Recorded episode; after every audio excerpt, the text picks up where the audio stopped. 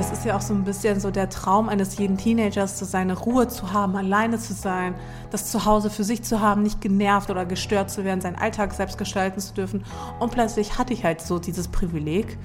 Und ja, ich habe es auch genossen. Ihr hört einen Podcast von Funk. Hey, schön, dass ihr dabei seid. Ich bin Caro und das hier ist Mädelsabende der Podcast. Bei uns geht es um eure Geschichten. Ich will wissen, was bewegt euch, was macht euch Angst, was macht euch Hoffnung. Ich komme vorbei, wir machen es uns gemütlich und quatschen. Und jetzt geht's los. Also ich bin so mit 18 oder 19 ausgezogen. So genau weiß ich das ehrlich gesagt gar nicht mehr. Ähm, woran ich mich aber gut erinnere, ist der Satz, den Freunde meiner Eltern damals immer zu mir gesagt haben. Und der ging ungefähr so, wenn du erstmal ausgezogen bist, dann wirst du Hotel Mama ganz schön vermissen. Und ich muss ehrlich sagen, ich habe es wirklich nie vermisst. Ich bin zwar immer noch gerne und oft zu Besuch bei meinen Eltern, das Ausziehen habe ich aber nie bereut. Mascha, die ich jetzt gleich treffe, hat schon mit 15 mehr oder weniger alleine gelebt. Eigentlich lebte sie mit ihrer Mutter und ihrer Oma, beide sind aber nacheinander ausgezogen. Wie es dazu kam und wie sie das fand, das erfahre ich gleich. Ich bin schon mega gespannt, mit ihr zu quatschen. Also, let's go!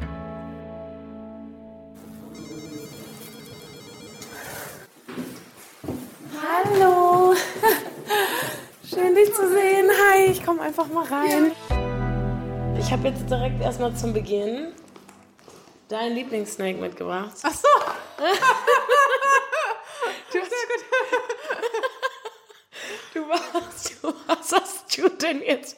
Ich dachte, was, was ich Ich weiß es auch nicht. Ich habe das ja schon längst wieder vergessen und plötzlich packst du deine Tasche aus und ich denke so, was hat sie da jetzt mitgebracht? Ich habe auch schon ehrlich gesagt vergessen, was ich. Ah, perfekt. Oh, habe ich eine gute Wahl getroffen. Das Gute ist, ich muss sagen, du hast wirklich eine gute Wahl getroffen, weil ich glaube, die würde ich auch nehmen, wenn ich, wenn ich mir was wünschen dürfte. Äh, das ist ja eigentlich direkt ein lustiger Einstieg, wo wir jetzt hier diese Süßigkeiten liegen haben.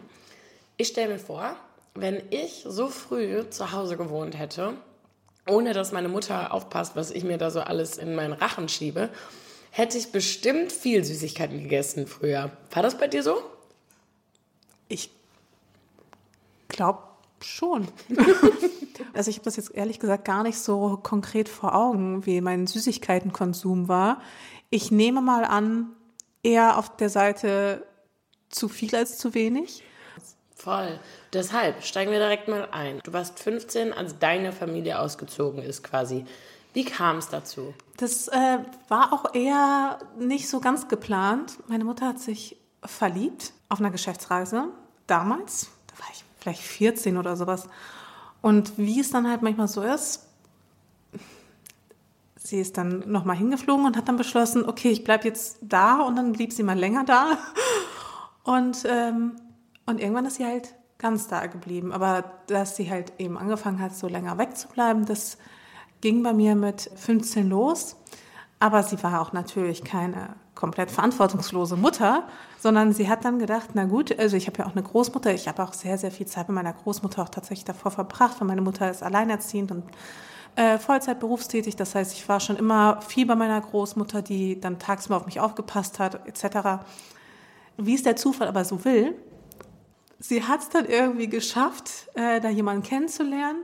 Ähm, hat sich auch in ihn verliebt. Aber das ist ja auch interessant. Ja, und sie war da irgendwie über 70 oder so. Also ja, und vor allem die beiden Frauen, mit denen du zusammen gewohnt hast, hast du nacheinander an die Liebe, ich will nicht sagen verloren, aber an die Liebe aus dem Haus gehen lassen. Ja, im Grunde schon, weil sie hat dann eben Hans gefunden. Und ja, und dann war sie anfangs am Wochenende mal weg. Und irgendwann ist sie halt auch nicht so richtig zurückgekommen. Und dann passierte das, was eigentlich ja auch gar nicht so geplant war. Ich war dann äh, alleine und war dann so, ja, okay. Fand ich jetzt aber auch nicht schlimm oder so, wie du dir vielleicht denken kannst. Also, das ist ja auch so ein bisschen so der Traum eines jeden Teenagers, so seine Ruhe zu haben, alleine zu sein, das Zuhause für sich zu haben, nicht genervt oder gestört zu werden, seinen Alltag selbst gestalten zu dürfen. Und plötzlich hatte ich halt so dieses Privileg. Und ja, ich habe es auch genossen. Ja, und man muss vielleicht auch nochmal festhalten, ähm, wo habt ihr damals gewohnt erstmal, also eure ganze Familie zusammen? Ach so, ähm, wir haben in Dortmund gelebt. Genau, und man muss festhalten, die Geschäftsreise deiner Mutter ging nicht nach Bochum. Ach so, sondern nach Moskau. ja, stimmt.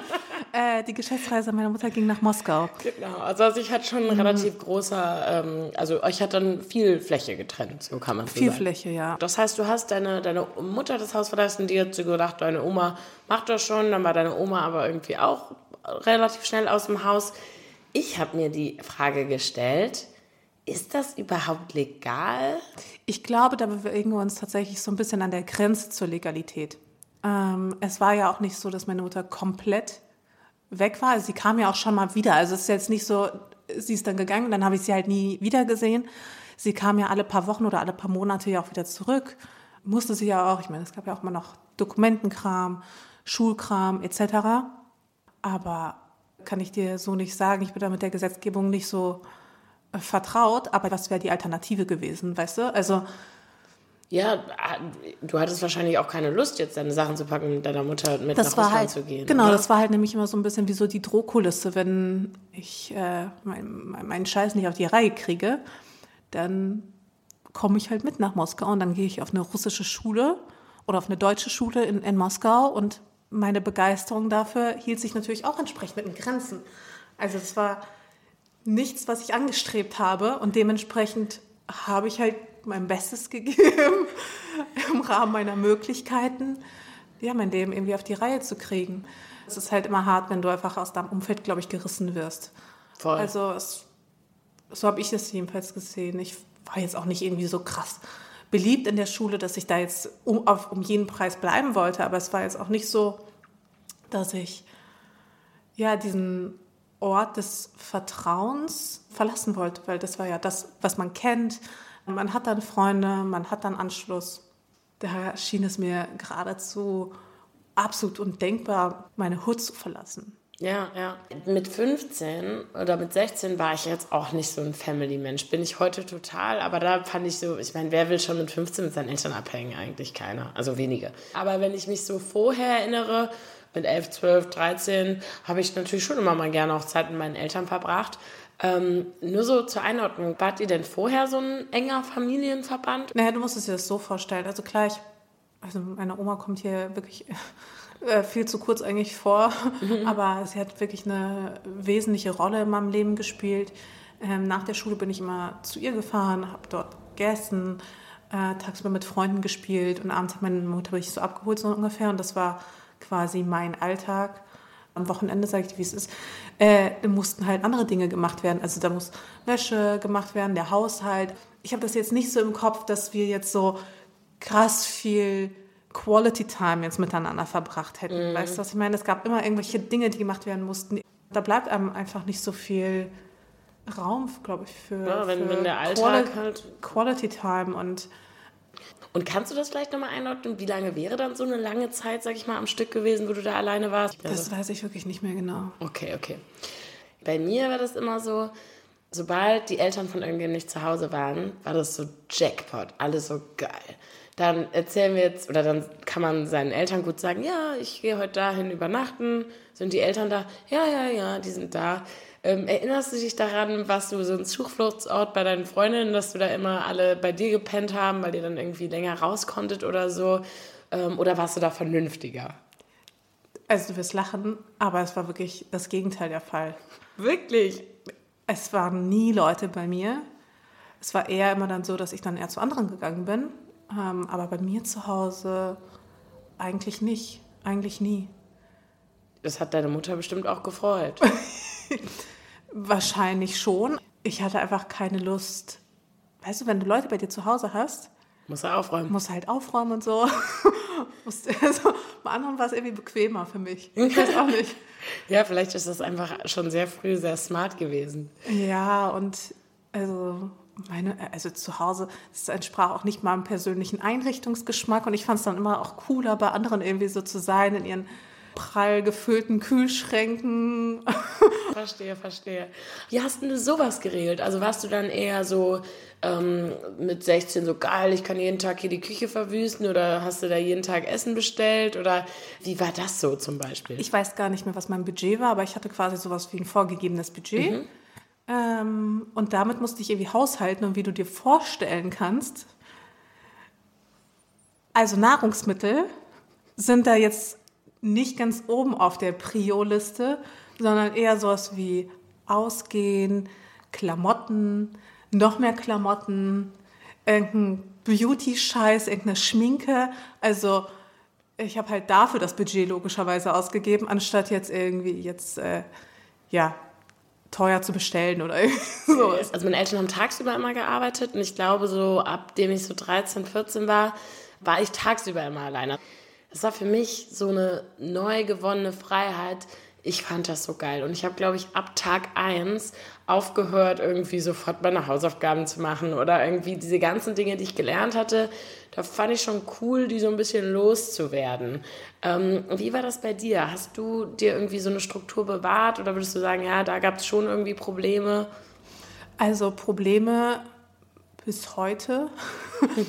Als ich noch ein bisschen jünger war und mit meiner Mama auch zusammengelebt habe, hat sie mich halt immer morgens wach gemacht und schon irgendwie äh, frisch gebackene Croissants ans Bett gebracht und so, so ganz vorsichtiges, sanftes Aufstehen. Ähm, und als das aber so ein bisschen weggefallen ist, also um pünktlich zur Schule zu kommen, musste ich um sechs aufstehen und noch vor sieben ähm, das Haus verlassen. Und das habe ich halt nicht ganz hinbekommen, weswegen ich relativ regelmäßig die ersten beiden Stunden gefehlt habe. Ein bisschen Schwund ist immer, aber das ist doch dann zum Beispiel was, das wäre wahrscheinlich nicht passiert, wenn deine Mutter zu Hause gewesen wäre. Wahrscheinlich nicht, nee. Wie war denn so allgemein die Schulsituation? Hast du da irgendwie in der Schule nachgelassen? Weißt du das noch? Ja, ich habe da schon definitiv ein bisschen nachgelassen, ähm, insbesondere durch meine äh, Abwesenheit. ja, ja, ja. ähm, aber weiß ich, ich habe mir ja trotzdem irgendwie Mühe gegeben. Ich glaube, meine Mutter hat das auch gesehen. Mit 15 kommen ja schon mal Sachen, wo man denkt, oh, da wäre es schon mal gut, wenn, wenn ich jetzt hier meine Mutter hätte, die da mal zu was sagt. Also gab es so, ich sag mal, so kleine Krisen oder irgendwie Momente, wo, wo es dann schon mal gefehlt hat, dass die Mama da war? Eigentlich nicht. Also nein, wirklich. Ich bin wirklich sehr, sehr gut alleine zurechtgekommen. Ich kann mich an keine Situation erinnern. Also klar, man wächst auch so ein bisschen an seinen Herausforderungen. Äh, sei es, man sperrt sich irgendwie aus und äh, pre, wobei, nee, damals gab es schon Handys. Aber äh, da erstmal rauszufinden, okay, wie funktioniert das jetzt nochmal mit dem Schlüsseldienst? so, ähm, wie bekomme ich wieder Zugang? Was, so viel kostet das? Also solche, solche Themen, äh, mit denen man natürlich immer regelmäßig dann vielleicht mal konfrontiert ist. Aber ich wusste auch, ich musste ja mit meiner Mutter jeden Tag auch telefonieren und sie hat jeden Tag Check-ups gemacht, ob ich zu Hause bin, ob es mir gut geht, alles Mögliche. Und ich wusste, wenn ich mich mal abends nicht melde oder abends irgendwie unterwegs bin und sie kriegt es mit, äh, die ist so schnell wieder hier. Aber was richtig geschickt von ihr war, Und das hat sie halt tatsächlich noch gemacht, also auch nachdem ich 18 war, wenn sie mich mal nicht erreicht hat, also bis weit in, in die 20er oder so. Solange jedenfalls mein äh, Handyvertrag noch über meine Mama lief, das heißt auch als ich Studentin war, hat sie regelmäßig beim Vertragsanbieter angerufen und gemeldet, sie würde ihr Handy nicht finden, ob sie das mal bitte orten könnten. Ja, die war auf jeden Fall schon sehr, sehr smart, was das anging. Erinnerst du dich mal an einen Moment, wo du jugendlich warst, also wo sie eben schon ausgezogen war oder mehr oder weniger jedenfalls oft nicht da, wo sie diesen Trick mal angewendet hat und dich da mal überführt hat, als du irgendwie irgendwo warst, wo du nicht sein solltest? Nee, ich glaube nicht. Dann warst du aber auch schon ganz schön smart. Beziehungsweise vielleicht auch nicht, ich weiß ja gar nicht. Hast du das überhaupt ausgenutzt? Weil ich glaube, es gibt so zwei Möglichkeiten. Entweder, wenn man so früh Verantwortung kriegt, geht man damit eben auch gut um, weil man das irgendwie zu schätzen weiß und man vielleicht die Freiheiten, die man dadurch gewonnen hat, schätzt und gleichzeitig die Verantwortung, die damit kommt, eben auch irgendwie wahrt. Oder man denkt sich vielleicht auch manchmal, man schlägt so ein bisschen über die Stränge mit der neu gewonnenen Freiheit. Wo würdest du dich da einordnen auf der Skala? Ich würde mich tatsächlich bei beidem einordnen. Also sowohl bei dem einen als auch bei dem anderen. Also klar bin ich auch äh, weggegangen, klar bin ich feiern gegangen. Ähm, sie hat es nicht mitbekommen. Ich sag mal, für die Umstände war ich, glaube ich, noch relativ brav. Mhm. Ich glaube, andere hätten das mehr ausgenutzt an meiner Stelle. Eigentlich scheinst du wird das wirklich auch ganz positiv zu bewerten, irgendwie, dass das äh, so gelaufen wie ist, wie es gelaufen ist. Ich kann ja im Nachhinein gar nicht bewerten, ob es gut oder schlecht war, weil es ist ja nur das, was ich kenne. Ich habe es bei mir eher als ordentliches eher als gut ein. Oder zumindest bilde ich mir ein, mich dadurch frei entwickeln konnte ich konnte schon immer einfach sehr, sehr gut alleine sein. Also auch als Kind. Ich bin ja Einzelkind. Und ich hatte noch nie Probleme mit dem Alleinsein. Es war eher, dass ich das eher begrüßt habe und auch froh war. Früher habe ich mich nicht mal getraut, überhaupt eine Freundschaft zu knüpfen, mhm. weil ich mich gar nicht irgendwie getraut habe, jemanden anzusprechen. Also ich war unfassbar schüchtern. Meinst du, da hat es irgendwie geholfen, dass du so früh alleine gewohnt hast?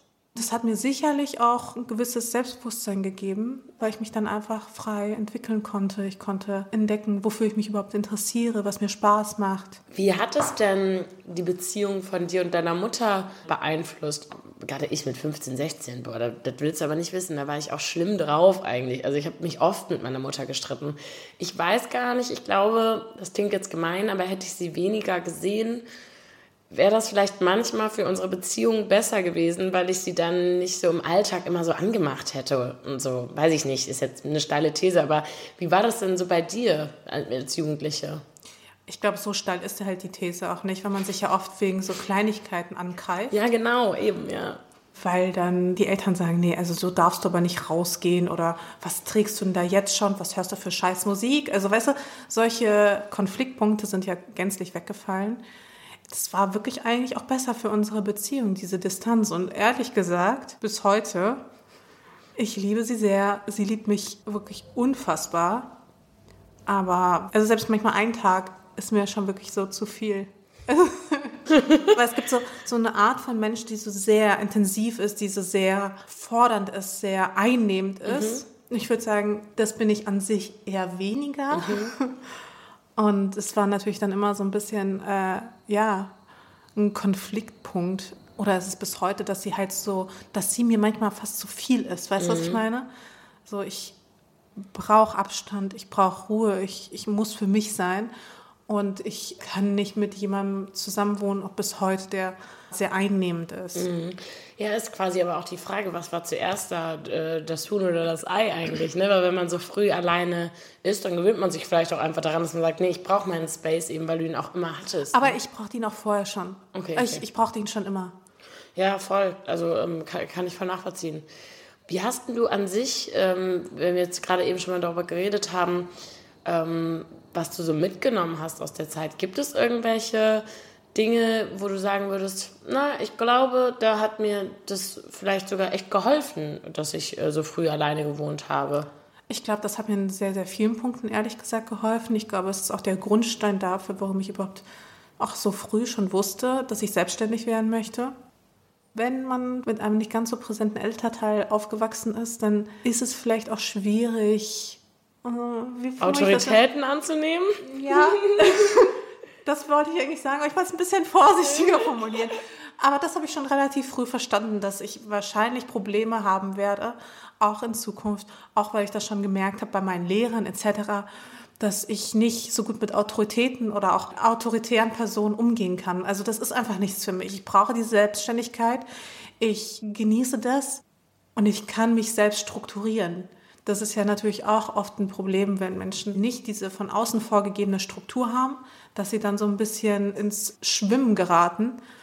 Und weil ich wusste, dass mir das vielleicht nicht so schnell passiert, wenn, sofern ich natürlich etwas finde, was mir auch Spaß macht, kann ich mir Dinge selbst beibringen, äh, kann ich mich auch lange damit beschäftigen, etc. Und es macht mir einfach keine Angst. Ja. Und ich kann alleine arbeiten. Stimmt, das sind ja echt, das ist ganz interessant, dass du das eben gesagt hast, habe ich erstmal gar nicht so gesehen, wo der Zusammenhang ist. Aber ist ja klar, du warst eigentlich früh auch schon privat dein eigener Chef und hast das jetzt quasi in deine berufliche Welt weiter mitgenommen. Und oft ist es ja auch so, man braucht dann irgendwie Kollegen, man braucht so diesen Raum des Austauschs. Und weil er einfach nicht existierte, mhm.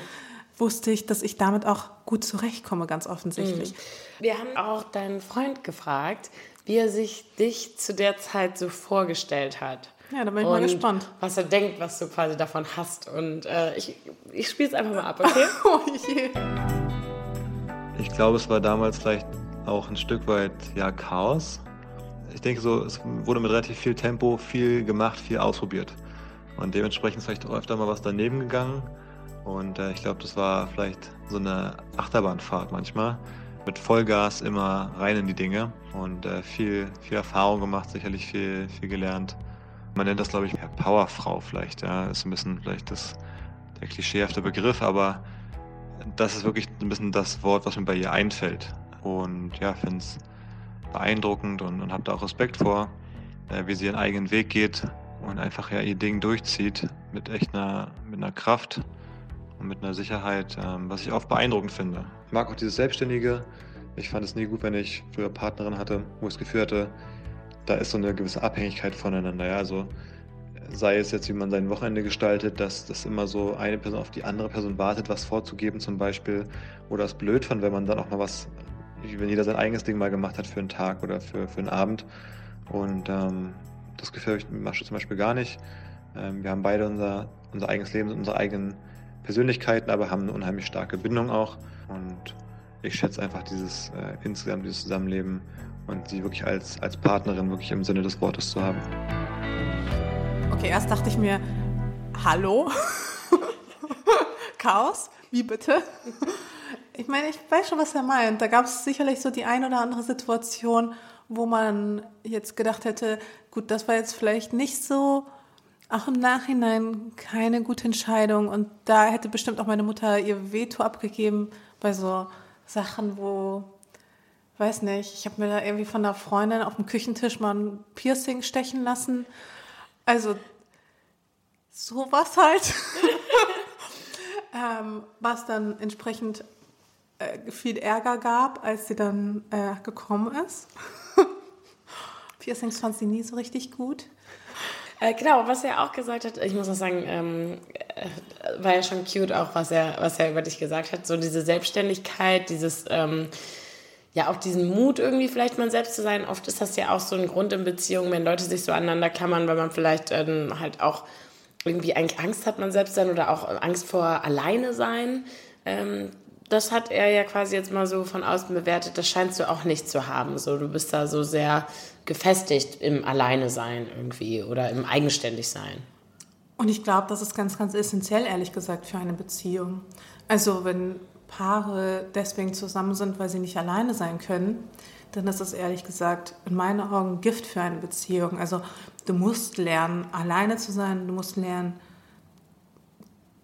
und du musst dich verstehen, du musst wissen, wer du bist, ähm, weil wie willst du sonst eine gute und glückliche Beziehung führen? Ich weiß gar nicht, ob das möglich ist, ehrlich gesagt. Also vielleicht, ähm, aber für mich funktioniert das halt eben so. Mhm. Und ich könnte mir zum Beispiel auch nicht vorstellen, mit jemandem zusammen zu sein, der nicht so ist. Ja. Und trotzdem noch einmal rückblickend auf deine eigene Erfahrung. Bereust du, dass du so früh äh, alleine wohnen musstest oder erfreut dich das sogar? Es gibt sicherlich darin einfach Gutes und auch Schlechtes. Für mich ist es das Einzige, was ich kenne. Ich kann jetzt nicht irgendwie in so eine Parallelrealität schauen, um zu schauen, äh, wie ich mich sonst entwickelt hätte. Aber es ist, ja, ich finde es okay so. das ist doch auch schön. Ja, wunderbar. Vielen, vielen Dank, dass ich hier sein durfte. Sehr gerne. Und ähm, ja, danke. Gerne, gerne. Also ich muss sagen, mich hat das Treffen mit Mascha schon irgendwie überrascht. Denn als ich gehört habe, dass sie alleine wohnt, seitdem sie 15 ist, habe ich schon gedacht, boah, das ist aber früh, ob das überhaupt gut gehen kann. Aber ganz ehrlich, jetzt wo ich Mascha getroffen habe, glaube ich, dass das für sie echt nicht problematisch war. Und Ich glaube, am Ende zählt vor allem, dass sich Menschen um einen sorgen. Ähm, und das können sie unter Umständen auch, wenn sie nicht um die Ecke wohnen. Das war ein Podcast vom WDR für Funk von ARD und ZDF. Wenn euch diese Folge gefallen hat, hört unbedingt auch mal bei meinen Kollegen vom Y-Kollektiv rein. Die haben eine Folge über Leo gemacht. Leo ist 20 und obdachlos. Ja, und ich hoffe natürlich, liebe Mädelsbande, dass wir uns in einer Woche wieder hier hören. Bis dahin, schöne Woche!